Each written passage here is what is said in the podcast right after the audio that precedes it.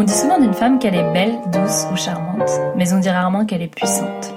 Je pense que c'est par l'histoire des mots qu'on peut pointer les fragilités d'une société. Alors reprenons ce qui nous a été omis. Bienvenue sur Puissante. Je suis Marie Comac et chaque semaine je reçois une femme qui partage un bout de vie, un bout d'intime, qui nous raconte ses rapports à la société, au mental, au corps, à sa sexualité. Je vous invite à découvrir l'histoire de ces femmes qui pèsent sacrément dans le game. Très bonne écoute. Donc je m'appelle Lucie, j'ai 23 ans et ça va faire un an et demi à peu près que j'ai créé ma société. Donc moi j'ai commencé la musique très jeune. Je faisais euh, depuis que je suis très petite, je fais des percussions et de la batterie en particulier. Donc j'ai euh, commencé euh, j'ai commencé ça, j'étais enfant, j'ai eu après pu jouer en groupe. Et, et déjà à ce moment-là, en fait, faire de la batterie quand on est une fille, c'est pas l'instrument le plus évident. En tout cas, euh, ça induit de devoir expliquer des choses, de devoir prouver un peu plus, euh, peut-être que si j'étais un garçon. Euh, notamment quand j'ai pu jouer en groupe ou dans des, dans des ensembles, il y a toujours eu un vrai, un vrai écart et c'est quelque chose que j'ai noté et que je trouve assez amusant entre quand je me présente, j'explique que je fais de la, de la, musique. Donc là, on va plutôt être sur des échanges très classiques. Et, et dès lors que je précise qu'il s'agit de batterie, en fait, soit je vais perdre en crédibilité avant que j'ai joué, euh, soit on va me demander euh, de préciser des choses, on va me questionner sur le matériel. Euh, c'est quelque chose que les hommes qui font de la, batterie aiment beaucoup. Et, en fait, j'ai toujours eu la sensation qu'il y avait besoin de justifier du fait de faire de la batterie et aussi justifier d'une forme de d'aisance ou de niveau parce que en étant une femme qui fait de la batterie, euh, on n'est pas attendu sur les mêmes choses qu'un homme. Euh, c'est sûrement lié au fait que euh, dans l'imagerie, il y a tout ce qui est un peu virilité de faire de la batterie, le côté force, les muscles, les gros matos, etc., qui est quelque chose que j'ai jamais vraiment Enfin, ça n'a jamais été dans cette optique-là. Enfin, c'était pas vraiment sur la performance que j'ai aimé faire de la batterie, plutôt sur l'aspect rythmique, etc. Et en fait, j'ai trouvé ça super euh, déstabilisant parce que je jouais pour le plaisir avec euh, euh, très peu de prétention en fait sur un niveau quelconque, mais dans l'approche, j'ai toujours senti qu'on m'attendait sur un niveau un niveau qui n'était pas comment dire, qui pas celui qu'on pouvait attendre d'un autre instrument. Et ça parce que j'étais une fille.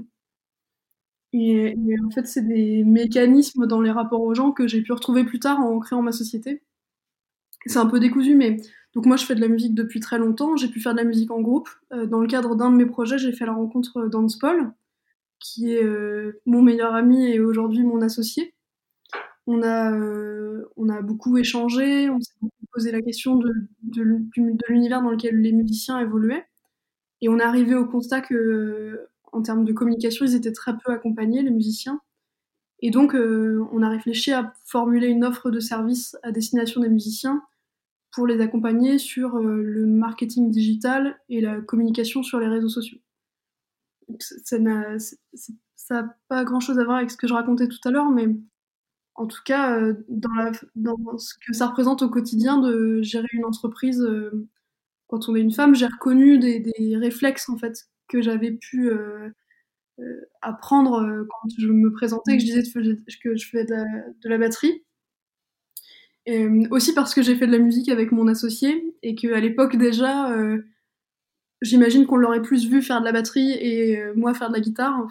Et, aujourd'hui, on m'attend plus sur des sujets créatifs et lui peut-être sur des sujets plus techniques. J'ai en tête euh, des échanges euh, assez lunaires, par exemple, avec des, des comptables ou des banquiers qui, euh, qui se sont tout de suite retournés vers mon associé dès, dès lors qu'il s'agissait d'argent ou de questions importantes. c'était à lui de décider, c'était à lui de trancher, c'était à lui d'avoir un avis. Enfin, c'était incroyable parce qu'on est, on est associés à 50-50, donc on est tous les deux représentants de la société, on est tous les deux autant responsables de la réussite de cette entreprise. Et pour autant, euh, sur des sujets aussi euh, importants et de fond, c'était euh, comme si c'était évident qu'il lui appartenait de prendre des décisions. Et en fait, on, on travaille avec plusieurs types de musiciens, plusieurs niveaux de projet. on travaille à la fois avec des musiciens qui sont émergents, dont les projets sont encore en phase de construction. On travaille aussi avec des projets beaucoup plus avec une assise plus importante. Et aussi dans ce cadre-là d'échange avec des clients, euh, euh, être une femme ou un homme, ça a une incidence en fait sur les, relations euh, qu'on peut avoir dans la dynamique commerciale. Parce que déjà, y a, je pense que dans la relation client, il y a toujours une, question d'aisance plus sur la personnalité des personnes, des personnes. Et, et, au-delà de ça, j'ai la sensation que le, genre entre aussi en ligne de compte.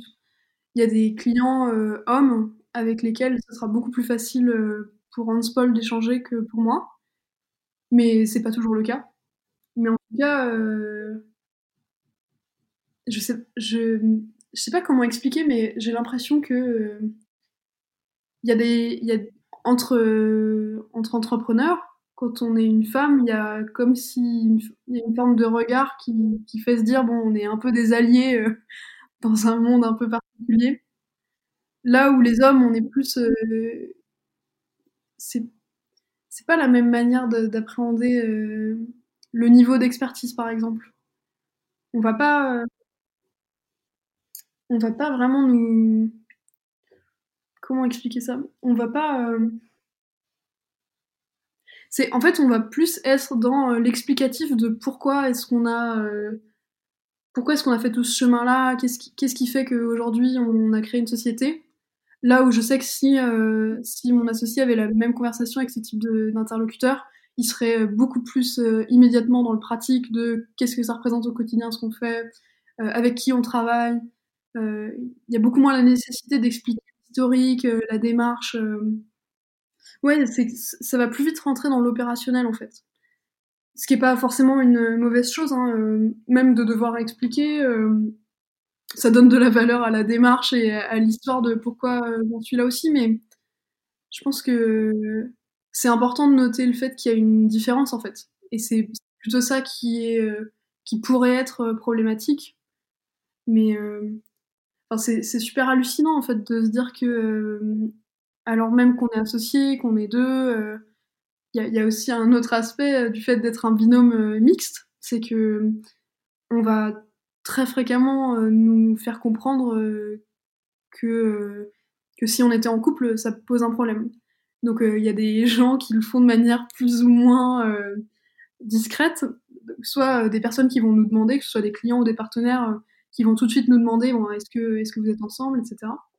Et il y en a d'autres où ça va être de manière plus détournée. Euh, en plus, il y a un moment, c'était pas évident parce qu'on on, vit en coloc, donc euh, expliquer qu'on vit ensemble, qu'on a une société ensemble, mais, mais non, non, on n'est pas ensemble. c'était un, c'était c'est un critère en fait, parce que on sent que les gens veulent pas s'engager aux côtés d'un couple euh, qui, enfin, qui reposerait ses bases sur une relation risquée.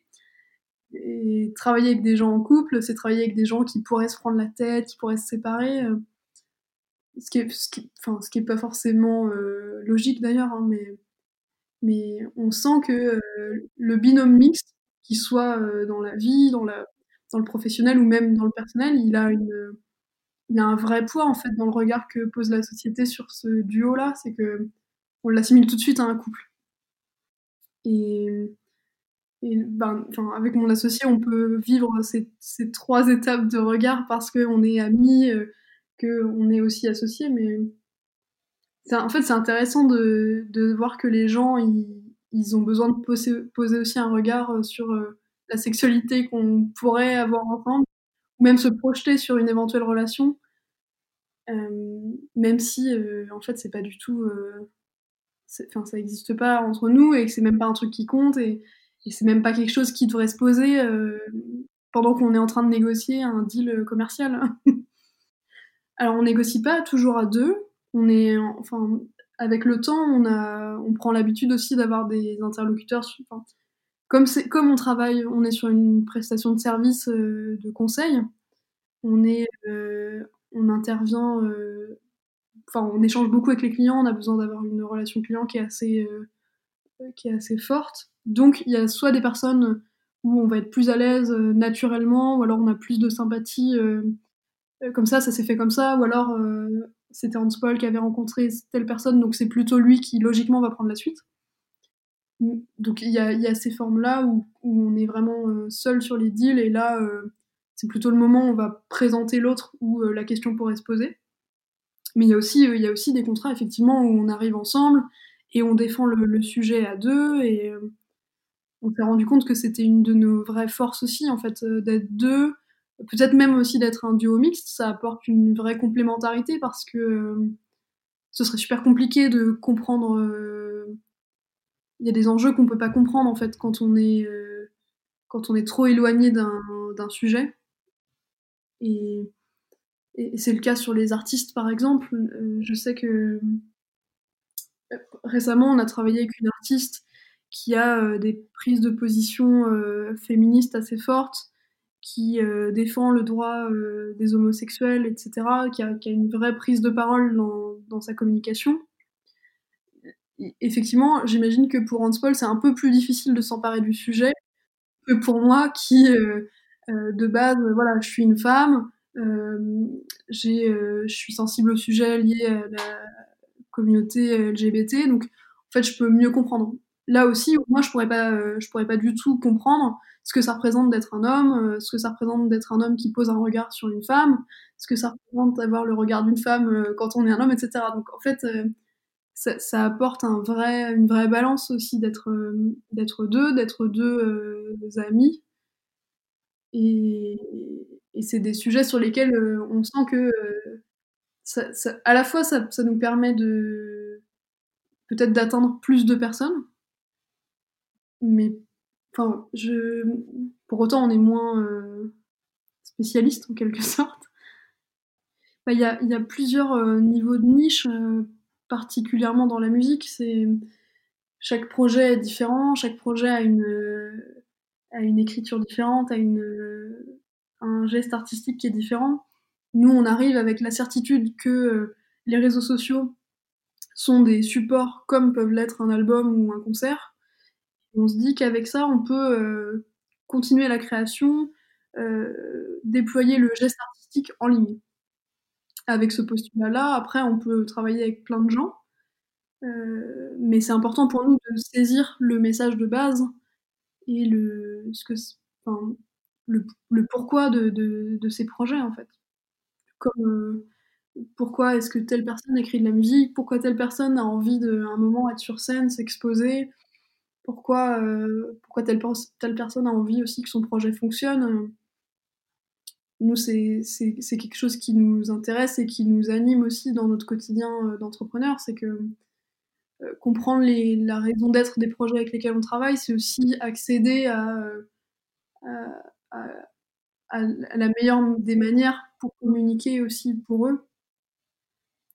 Et, ça, on le formalise dans différents niveaux d'échange. Il y a, ce qu'on va faire techniquement en termes de communication qui va être, euh, euh j'espère en tout cas, euh, le plus possible représentatif de, du geste artistique d'un projet. Et il y a aussi comment est-ce qu'on le formalise au cours de collaboration. Nous, on travaille beaucoup autour du, du, parcours client, de, de, ce qui va faire que la personne, en fait, à partir du moment où elle entend parler de nous jusqu'à elle a euh, payé notre facture. on va faire en sorte d'être sur des échanges qui sont sains, qui sont respectueux, qui sont transparents, euh, à la fois sur, euh, sur euh, la tarification, qui est un sujet qui n'est pas évident à aborder, mais aussi sur euh, pourquoi je paye en fait, qu'est-ce que je veux obtenir en travaillant avec vous, et aussi sur le fait qu'on est des, humains qui euh, qui travaillons avec des outils qui sont en pleine euh, mutation, en évolution perpétuelle, et donc que euh, qu'on est qu'on peut faire des erreurs, et, nous on est hyper en demande de retour, de, de, retour que ce soit au début de notre collaboration, au milieu, à la fin, pour pouvoir améliorer le, service qu'on propose.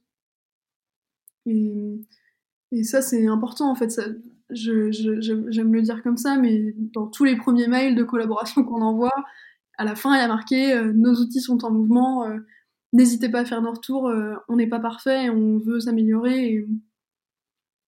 j'ai l'impression que dans les, ça facilite le, ce que les gens vont comprendre de nous et aussi ce que nous on peut attendre de nos clients parce que parce que nos, enfin, qu'on propose comme collaboration, comme service, c'est des choses qui doivent se construire en commun avec un artiste, avec un festival aussi, qui va avoir une, une ligne artistique, une et, et que si, on, si de base on n'est pas capable euh, d'entendre des choses, des critiques, des retours, de s'améliorer, alors euh, on ne pourra pas aller dans un sens euh, logique de, de création et de communication pertinente. J'ai fait beaucoup de musique depuis longtemps, à des niveaux intéressants. J'ai fait un bac musique de spécialité, donc a priori tout me destinait à faire de la musique mon métier. Sauf qu'en fait, euh, quand euh, au lycée, j'ai eu un groupe avec lequel on a sorti un EP. Dans ce groupe, euh, on était un trio, il y avait Hans Paul, et, on a eu beaucoup de, plaisir à développer ce projet, notamment sur la dimension stratégique et communication. Et en fait, ça nous a beaucoup plu, tellement que à ce moment-là, moi j'étais au lycée, j'ai dû faire un choix d'orientation, enfin, comme tout le monde, j'ai dû prendre des décisions et je me suis dit, bon, quel que soit euh, ce que je veux faire, il faut que j'ai un parachute. Même si je décide de faire de la musique, il faut que j'y fasse des études. Parce que si j'aime les études, euh, j'aimais étudier. Euh. et donc, je suis partie en école de communication marketing. Un peu par hasard. Honnêtement, je sais pas, sais pas vraiment comment, je sais pas comment j'ai atterri là-bas, mais j'ai atterri donc dans une école privée de communication. Et euh, c'est un peu le coup de poker parce que euh, soit ça allait me dégoûter à tout jamais des études et donc j'allais euh, partir avec mes baguettes et faire de la batterie, soit, soit c'était le coup de cœur et c'est plutôt ce qui s'est passé. Et je me suis dit, en fait, je, suis en train d'avoir des clés de compréhension et aussi des clés stratégiques qui allaient pouvoir m'aider à bosser dans n'importe quoi. Et donc pendant ces cinq ans d'études, euh, j'ai fait un, master en communication marketing. Pendant ces cinq ans d'études, j'ai euh, profité de, ce temps en tant que dans la vie étudiante, dans, euh, dans des milieux associatifs, etc., pour euh, faire beaucoup de rencontres, faire beaucoup de stages et comprendre les, le, le, derrière de la scène, en fait. Comprendre ce qui se passe quand ce qui se passe derrière le, rideau et, et, et et ça m'a ouvert en fait à un monde qui était euh, complètement inconnu, qui m'a aussi ramené à me dire, bah, en fait, euh, la précarité du musicien, la réalité de la vie du musicien, c'est pas euh, ce qui me donne envie en fait au quotidien. J'aime beaucoup la musique, j'aime j'aime jouer, j'aime jouer en groupe, etc. Mais mais faire des tournées, enchaîner tourbus, loge, loge, scène, scène, loge, loge, tourbus, c'était pas possible. et tout ce qui pouvait être un peu euh, de l'ordre du fantasme, euh, de ce enfin, d'imaginer ce que ça peut être, je l'ai complètement déconstruit et j'ai rencontré des gens euh, extrêmement passionnés, extrêmement talentueux que j'enviais pas du tout. Ça a fait le chemin inverse, d'être encore plus proche de, du milieu, de la musique, etc. Ça m'a fait me dire, alors oui, j'ai très envie d'appartenir très envie d'aider euh, euh, les personnes qui font ce choix-là à, faire en sorte que ça résonne et qu'ils puissent le faire encore mieux. Par contre, euh, c'est pas pas pour moi. Et, et, aussi parce que voilà, en même temps, j'appréciais de bosser pour des structures culturelles, de de développer des projets, de en fait, le tout tout autour m'a beaucoup plu et, et donc en parallèle de ces études, euh, c'est pendant mes études que j'ai créé la société. Et en fait, à la base, nous, on faisait ça pour euh, aider des copains, quoi. Avec Hanspol, on s'est dit, bon, bah, on est en train d'apprendre à faire ça. Euh, on a la sensation qu'il y a un besoin, parce qu'on n'avait pas vraiment identifié de personnes qui faisaient ça. Et on s'est dit, bah, on va proposer à des copains de le faire, et, et ça va être super. Et comme ça, en fait. On, imaginait même peut-être faire une association. Enfin, on était complètement déconnecté de la dimension entrepreneuriale ou euh, de logique de rentabilité. Et, euh, et, assez rapidement, en fait, on nous a sollicité euh, de manière plus formelle, avec des propositions de contrat, des propositions de rémunération. Et nous, on était super hallucinés. On s'est dit, mais enfin alors c'est dingue, c'est dingue qu'on nous propose ça. jamais on, jamais on pensait arriver à faire ça parce qu'on on l'espérait même pas, on l'envisageait même pas. Et puis, euh, et puis en fait, euh, une chose en entraînant une autre, on, est devenu auto-entrepreneur.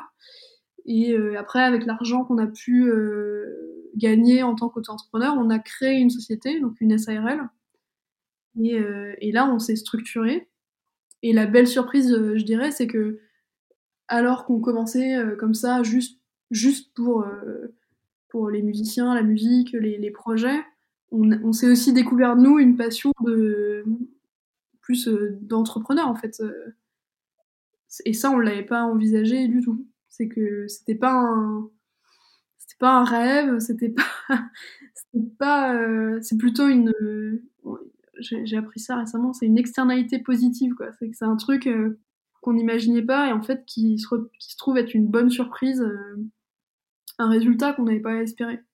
Je pense que si on n'avait pas été sollicité pour faire ce type de projet, j'aurais euh, probablement euh, euh, à terme espéré avoir un poste en responsable de communication sur des structures culturelles, peut-être peut-être des structures aussi où il y a déjà des, des formes de dispositifs d'accompagnement de musiciens. Enfin, en j'avais la certitude qu'il fallait que je sois pas trop loin de ça, sans trop savoir exactement où je j'irais. Mais euh, mais, mais je pense que oui, ça, ça aurait pas été si loin de, de tout cet univers. Je pense que c'est ouais, plutôt le poste de, de certains de mes clients aujourd'hui en fait que j'aurais pu peut-être euh, convoiter. Mais, euh, mais, mais c'est sûr que dans l'entrepreneuriat, on découvre plein de choses sur, enfin, sur la richesse que ça a de pouvoir être euh, son, propre, son propre patron, euh, faire, on fait nos horaires, on, fait comme on veut en fait d'une semaine à l'autre, on fait ce qu'on veut, on, on, bouge quand on veut, on a beaucoup de déplacements, on fait beaucoup de festivals, on est accueilli par plein de gens. Euh, et, toute cette aventure, ça nous apporte énormément de positif. Quoi. On est, toutes, les, toutes les semaines, on rencontre des gens extrêmement bienveillants qui sont qui se font un peu guide parce qu'on est voilà on est on est jeune on est on est frais on est en train de découvrir un milieu qui est qui est complexe et qui est pas si grand que ça en fait. Et, on est super bien euh, entouré. Et je pense que c'est tout cette bienveillance et ce, ce, cet, cet, esprit euh, un peu positif autour de nous qui fait aussi que ça nous, ça nous fait aimer ça. Euh, clairement, on n'est pas arrivé dans un milieu où on sentait qu'on était rejeté, etc.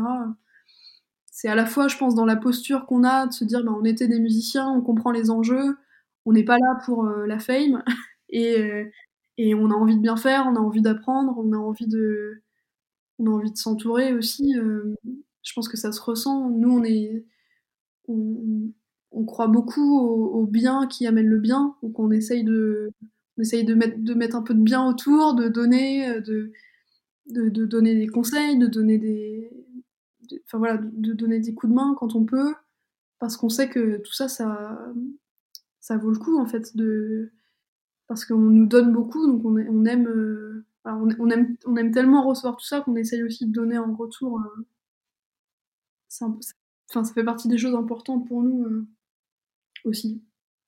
Donc on est, on est tous les deux très jeunes, on a 23 et 24 ans respectivement avec mon associé. Et, et c'est quelque chose qui a plus ou moins... en fait, ça a plus été un frein pour nous que pour les autres au démarrage, quand on a euh, créé la société, quand on a créé l'offre de service, euh, quand, on a eu nos premiers euh, clients, on s'est dit mais on va jamais nous prendre au sérieux, on sort de nulle part, on est personne, on connaît personne. on, était plus en train de se, se lyncher nous-mêmes que, de vraiment et, et étonnamment, ce qui nous semblait être une faiblesse s'est vraiment transformé en force parce que euh, déjà on travaille sur les réseaux sociaux, donc on est sur des nouveaux métiers. On nous, on travaille avec des outils, euh, voilà, on travaille sur Facebook, Instagram, euh, TikTok. On est né avec ou presque. à peu de choses près, on a eu, on a eu Facebook quand on était au collège, donc en fait c'est un outil qu'on maîtrise. Les usages ont évolué en même temps qu'on grandissait. donc on a peut-être, on a une conscience en tout cas et un éveil aux outils qui est important et qui arrive aussi, qui, se croise complètement avec les mutations du marché et de l'industrie musicale sur la, consommation de la musique qui est en plein bouleversement, sans citer les plateformes de streaming qui aujourd'hui jouent un rôle absolument majeur et considérable que nombre de labels, de tourneurs, de managers maîtrisent pas du tout. C'est que tout le monde a la sensation que ça bouge, que ça évolue très vite, nous aussi d'ailleurs. Et par contre, il euh, y a peu de personnes qui comprennent comment ça marche, qui arrivent à se mettre à jour des outils, à, comprendre profondément en fait comment ça impacte euh, la consommation et comment ça, ça doit impacter aussi le projet musical et la manière dont on communique. Et nous, euh, nous jeunes et euh, consommateurs de musique, on devient des alliés en fait de ces, de ces interlocuteurs-là qui se posent des tonnes de questions auxquelles nous, on peut potentiellement avoir des réponses d'un point de vue consommateur.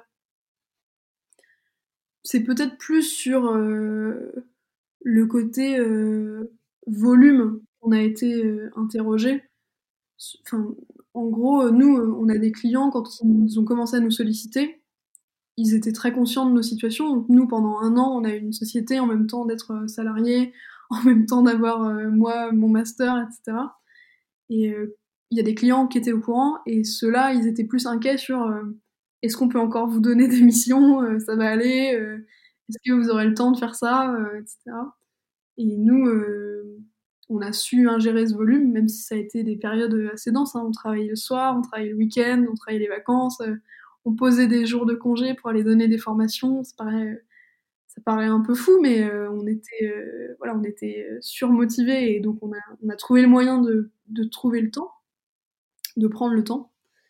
Et, en fait, c'était plus ça. La jeunesse, c'était plus sur euh, notre rythme, qui pouvait être une question, et bien sûr sur l'expérience. On, sait bien qu'aujourd'hui, on est on est des petits nouveaux en fait. Euh, donc en termes de positionnement, c'est intéressant parce qu'on est nouveau, on n'a pas des réflexes, on n'a pas des automatismes qui feraient qu'on serait moins créatif, qui feraient qu'on euh, serait euh, voilà, un peu trop dans le confort de notre situation et donc un peu moins dynamique. Je sais pas vraiment comment le dire. Mais, mais, mais, mais, on sent qu'il nous a fallu du temps pour comprendre un peu tout notre environnement aussi. Euh, quel va être le rôle du manager, quel va être le rôle euh, du tourneur, euh, qu'est-ce que ça représente d'être un artiste qui fait une tournée européenne et comment est-ce qu'on fait pour communiquer autour? C'est plutôt voilà le temps qu'il nous a fallu pour se saisir des enjeux et, on n'a pas fini et je pense qu'on n'aura jamais fini d'apprendre ça mais c'est plutôt en nous en fait qu'on a senti que c'était un frein, on a senti qu'il fallait apprendre beaucoup. Et, on a envie encore d'apprendre beaucoup. Et dans tous les cas euh, notre service il va progresser aussi parce qu'on va faire des itérations parce qu'on se rend compte de ce qui marche ce qui marche moins bien à quel moment on peut avoir des points de blocage. Et tout ça euh, c'est euh, peut-être cette jeunesse là qui nous donne aussi envie d'aller aussi loin dans penser le service pour qu'il soit un moment le plus proche de ce dont ont besoin les gens avec l'arrivée du streaming, des plateformes d'écoute en ligne, des réseaux sociaux, les cartes, elles ont été complètement redistribuées. C'est que la, réussite d'un projet, se joue plus seulement sur euh, le live ou sur la vente d'albums. Il y a des enjeux qui sont euh, un peu plus euh, étendus dans le temps aussi sur, la, sur, des, sur des éventuelles carrières. Aujourd'hui, on va attendre un musicien sur ce qu'il fait au quotidien dans sa story, sur euh, ce qu'il va poster, sur comment est-ce qu'il va parler de sa tournée, euh, comment est-ce qu'il va faire en sorte de, euh, sur scène, de parler du fait qu'il a une page Facebook pour garder un contact avec son audience. Et tout ça, c'est, ça change complètement aussi le, la, posture du musicien. Aujourd'hui, on demande aux musiciens d'être des entrepreneurs. Avant, on leur demandait un peu moins, quand même, même s'il y avait besoin, enfin, il y avait cette dimension lucrative c'était quand même beaucoup plus une posture de créateur. Là aujourd'hui, euh, avant même de signer en label, avant même d'avoir des, un entourage, il y a besoin de maîtriser son image, de maîtriser son message euh, sur un plan qui est quasiment égal à celui de la création artistique. Alors ça, c'est une, une, bonne chose et une mauvaise chose. Ça donne la possibilité à des personnes pour qui c'est automatique et simple de, donner à voir beaucoup plus que ce qu'ils pourraient faire euh, sans les réseaux sociaux, parce que ça reste des super outils euh, qui sont destinés aux créatifs. Donc en fait, euh, il y a possibilité de transmettre beaucoup plus de contenu inspirationnel, de références, de presque comme un mood board en fait en ligne. Et pour autant, ceux qui seraient pas à l'aise avec ces outils-là, ça rajoute des contraintes, c'est extrêmement chronophage, encore plus quand on maîtrise pas les outils, et ça devient euh, obligatoire. Donc, en ça, c'est c'est complexe de, se dire que la, notoriété d'un projet ou sa réussite va dépendre de ça. Mais c'est aussi une réalité. Nous, on est, selon la vision que peuvent avoir les, les porteurs de projets artistiques ou les festivals, on va on va pas être dans la même posture. Que ce soit euh, si c'est quelqu'un qui, euh, qui souffre terriblement à écrire un post Facebook parce qu'il est obligé de le faire et que ça lui fend le cœur, euh, on, va, on va essayer plutôt peut-être d'être dans la vulgarisation de ce que ça peut être, essayer de donner de la valeur à tout ça. Là où quelqu'un pour qui c'est plus automatique, on va peut-être aussi être sur, à l'inverse, déconstruire ce qu'on a l'habitude de voir, comment faire en sorte d'aller un peu plus loin, peut-être avoir moins d'automatisme, et, c'est super intéressant. Enfin, les... c'est des outils qui sont passionnants euh, pour, les... pour ce que ça a créé aussi dans le rapport à l'image euh, individuelle, euh, professionnelle. C'est un vrai changement de paradigme pour toutes les industries. Avec les, avec les réseaux sociaux les... et les plateformes de streaming, les revenus des artistes, ils sont complètement ils sont extrêmement différents des revenus qu'ils pouvaient avoir auparavant. là où les artistes gagnaient beaucoup d'argent avec le live, avec la vente de merch, euh, aujourd'hui les artistes ils vont avoir des revenus qui proviennent du streaming, encore euh, du live aussi quand il n'y a pas de crise sanitaire. Et, euh, et, et, et, les réseaux sociaux, c'est plutôt, euh, ça a un impact positif sur euh, la visibilité de l'artiste, donc sur sa capacité à être écouté, et euh, dans les plateformes de streaming, il y a, y a, plein de choses qui font qu'on va écouter un artiste. Il y a euh, est-ce qu'il fait partie, euh, est-ce qu'il est playlisté, est-ce qu'il fait partie d'un major qui détient des parts dans cette plateforme de streaming, donc qui naturellement va être un peu mise en avant étrangement. est-ce que il va être beaucoup relayé? Et est-ce que ses profils réseaux sociaux sont suivis? Et s'il est suivi, par exemple, il va avoir un peu plus de portée. Si ses photos sur les plateformes de streaming sont mises à jour, il va avoir un peu plus de portée. Si c'est euh, si quand il a euh, mis en ligne son titre, il a euh, bien renseigné des tags, il va avoir un peu plus de portée. Et en fait, tous ces petits mécanismes techniques à, petit niveau, ils, ont un impact positif sur la visibilité et donc le fait d'être écouté. Et donc, à terme, la rémunération. Et, donc ça, c'est un cercle vertueux de la communication en ligne qui fait que ça crée des passerelles entre euh, vendre des places, euh, se faire écouter, être euh, vu, investir aussi dans l'espace, investir dans le fait d'être dans l'esprit des gens, être présent sur les réseaux sociaux et poster régulièrement, mettre des stories, c'est investir dans le fait que les gens pensent à nous. Donc en fait, investir dans le fait que quand ils vont écouter de la musique, bah, ils penseront à plus à cet artiste-là qu'à un autre. Et donc, ils vont plus naturellement avoir euh, à terme de la visibilité. Avant, les artistes, ils avaient, des... ils avaient déjà des supports pour euh, créer leur image, mais je dirais qu'ils étaient un peu moins. Euh... C'était moins. En fait, on pouvait pas aller aussi loin dans, euh, dans la représentation. Parce que, parce que déjà, on pouvait pas les suivre au quotidien, parce que on pouvait pas avoir accès au backstage, on pouvait pas. Donc, pour autant, ça créait quand même de la désirabilité, parce que c'était plus, c'était plus mystérieux. Mais, euh, mais quand on pense qu'il euh, y a une époque où les, supports de communication, ça se limitait ou presque aux affiches dans la rue et euh, à des campagnes par la presse ou une pochette d'album, c'est quand même beaucoup plus restrictif dans l'idée pour diffuser un message artistique ou engagé autour d'un sujet que ce qu'on peut faire aujourd'hui, à savoir être en contact permanent avec son audience, être, euh, être visible, référencé, être assimilé à deux artistes, ça, va quand même beaucoup plus loin dans, l'approche et ça c'est super, euh, c'est une super opportunité en fait. Même si euh, du coup il y a, beaucoup de projets, il y a beaucoup de gens qui communiquent, il y a beaucoup de gens qui communiquent très bien, Donc il faut aussi réussir à sortir son épingle du jeu avec, avec tout ce qui. Enfin voilà, avec un écosystème qui est déjà bien rempli, avec des gens qui sont sursollicités, il y a des, il y a des milliers de millions de, millions de milliers d'informations par jour, et notamment sur les réseaux sociaux.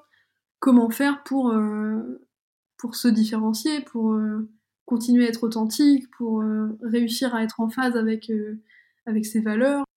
Nous, c'est en interne, en tout cas, avec Hanspol, on, on travaille beaucoup à ça. Pourquoi est-ce qu'on fait ça? Pourquoi est-ce qu'on fait ça ensemble? Où est-ce qu'on veut aller ensemble? Avec qui on veut bosser? Avec qui on veut pas bosser? Et, et, se poser ces questions-là, c'est aussi euh, se donner plus de chances d'avoir des réponses que si on se les posait pas et de, trouver le, bon chemin à suivre. Et c'est vrai aussi pour, les, pour nos clients. C'est important qu'on comprenne pourquoi est-ce qu'ils communiquent et, et parfois c'est pas le bon moment, c'est trop tôt ou alors euh, et on va jamais euh, on va jamais euh, aller contre ces, ces prises de position là parce qu'elles nous appartiennent pas. Et, nous on n'est pas là pour euh, dicter des dicter des codes, mais une chanson de Diams. Mais on est plutôt là pour euh, pour leur faire s'éveiller à ce qui est leur projet, ce qui pourrait être en ligne, leur suggérer des choses, peut-être parfois de manière un peu plus intensive quand on est sur de la réflexion stratégique, mais, mais à la base, les réponses, c'est quand même plutôt nos clients qui les ont que nous. Merci d'avoir écouté ce témoignage. Si cela vous a plu, je vous invite à aller mettre la note de 5 sur 5 sur Apple Podcast et à diffuser cet épisode sur les réseaux pour toucher le plus grand nombre et inspirer toutes les femmes à embrasser leur puissance. Si vous souhaitez participer au podcast et partager votre histoire, je vous invite à me contacter directement sur hello.puissante.co. Merci infiniment pour votre écoute et à la semaine prochaine.